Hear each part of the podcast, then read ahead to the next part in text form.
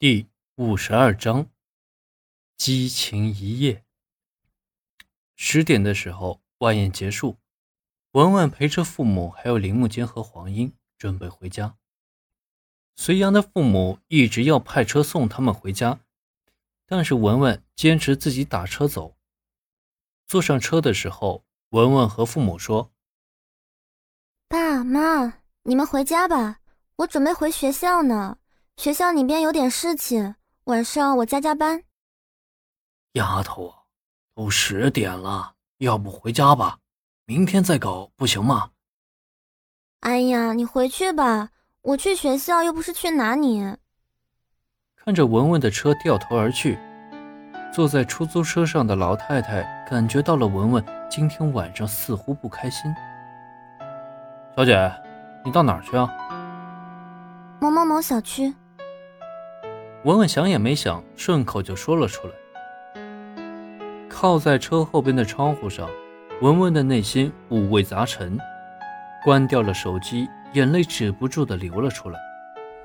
今天本来应该是一个开心的日子，但是为什么自己会流泪呢？在端剑锋住的小区门口停了下来。文文看着楼上星星点点的灯光，脑海里边一片空白。文文来到端剑锋居住的八楼，使劲地按着门铃。端剑锋穿着睡衣，似乎才刚睡不久。文文看着端剑锋关上门，就把端剑锋给抱住了，狠狠地亲吻了上去。两个人紧紧地抱在了一起，使劲地吸吮着对方的舌头。两个人的情欲再次被挑逗起来。就在门口的地上。两个人的身体激烈的碰撞着，一阵狂风暴雨过后，当两个人平静下来，坐在沙发上，一条毯子盖着两个人赤裸的身体。文文靠着端剑锋，眼泪不停的流了下来。我今天订婚了。我知道，我看到短信了。你为什么不阻止我？我不能。你不爱我？爱。为什么？我不能给你想要的。你混蛋！两个人坐在沙发上，一句一句的对着话。墙上的钟表已经走过了十二点。昨天是这辈子文文最难忘的一天。第二天醒来的时候，已经是早上九点多。穿着端剑锋准备好的睡衣，吃着桌上的早餐，看着桌上照片里的女人。眼睛凌厉地盯着自己，想要把自己吃掉似的。换好了衣服，在卫生间里边洗漱，看着镜子里的自己，自己已然不认识了。文文告诉自己，以前的他已经死了，现在自己脱胎换骨，要涅槃重生了。走在学校的路上，文文一直都是昂首阔步，微笑着和认识的人打着招呼。要再一次做回自己，学校的生活才是自己的天地。每天按时回家和父母待在一起，只是订婚后，文文反而和隋阳在一起的时间少了很多。快餐店也恢复了正常的秩序，订餐量更加的稳定。疲惫中总算有些许的收获。时间过得很快，生活也不会让你总是一帆风顺。十二月份的古城已经开始下起了第一场雪，雪虽然不大，但是也告诉人们最冷的天气即将到来，一场更大的灾难在等待着铃木间和黄英。慢慢的从那次事故中走出，债务也基本都偿还完毕。虽然折腾了这么久，最终手里边还是没有多少积蓄，但是吃一堑长一智，这个快餐公司。就是自己的希望，就是改变自己未来的工具。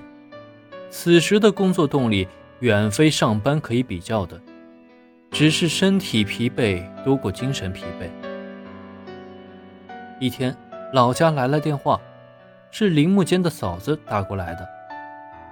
哎呦，家里出事儿了，你赶紧回来，出大事儿了！不要着急，出了什么事啊？慢慢说。家里盖房子出了几条人命，你快点回来吧，电话里说不清楚。啊啊，我知道了，我马上回去，你们先不要着急。林木间接完电话，已经瘫坐在沙发上了，脑海里边一片空白。几条人命是个什么概念？盖房子，突然盖哪门子的房子呀？一切疑问涌上来，也是抵不住。几条人命这几个字，又是一件天大的事情。林木间瘫坐在沙发上，半晌无语，就连黄英的叫声也没有听到。一切都太过于突然。清醒过来的林木间想着赶紧回家，现在老家。已经是天塌地陷了吧？你赶紧回家，直接坐汽车回去吧，也许三个小时就可以到。对了，把银行卡带上，也许用得到。再次听到黄英的话，铃木间有些许的清醒，直接赶奔到汽车站，坐上了回家的汽车。在车上，铃木间内心总是感觉恍恍惚惚的。跌跌撞撞赶到家的时候，家里是一片狼藉。一个盖了两层半的房子扔在那里，院子里边的建筑材料散乱堆积着。从家里凝重的气氛可以感觉到事态之大。在电话中已经明白，是因为房子上大梁的时候出现意外事故，大梁断裂砸死了两个人，重伤一个，一时间仿佛天都要塌下来了。家里死气沉沉的，走进村子。路边的人议论声都是不绝于耳。哎呦，你可算回来了！家里呀出大事儿了，爸妈想给你盖个房子，把那原来的老房子给拆了，然后盖个三层的楼房。在第三层上大梁的时候，谁知道那个大梁它断了，砸中了下边的两个人，上边还有一个人掉下来了。从嫂嫂的叙述中明白了事情的真相。林木间走进仅存的一间房子里边，父母都已经躺在床上了。突如其来的事故让两个人措手不及，一下子就病倒了，只有林木间的哥哥勉强支撑着。两天的时间里，已经变了一重天。林木间的父亲勉强坐起来，靠着被子。没有一句话，已经是泪流满面了。先好好休息休息，不要着急。我回来了，出了什么事情咱们解决就好了，你们不要再急出病来啊！林木间安慰着老泪纵横的父母，从屋子里边出来，绕到了房子后边。现在怎么处理啊？哦出事儿的都是村子里边的，重伤的是外村的。经过村子里边的人调解，暂时没有报案。现在是等着你回来处理吗？估计需要一大笔钱。有没有说过需要多少钱？哎，没有。村长、三叔他们都在商量呢。啊，知道了。这个大梁是从哪里买的？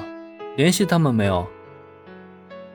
还没有，是在我们上梁的时候，那绳子断了，掉下来了。不是要用钢筋的吗？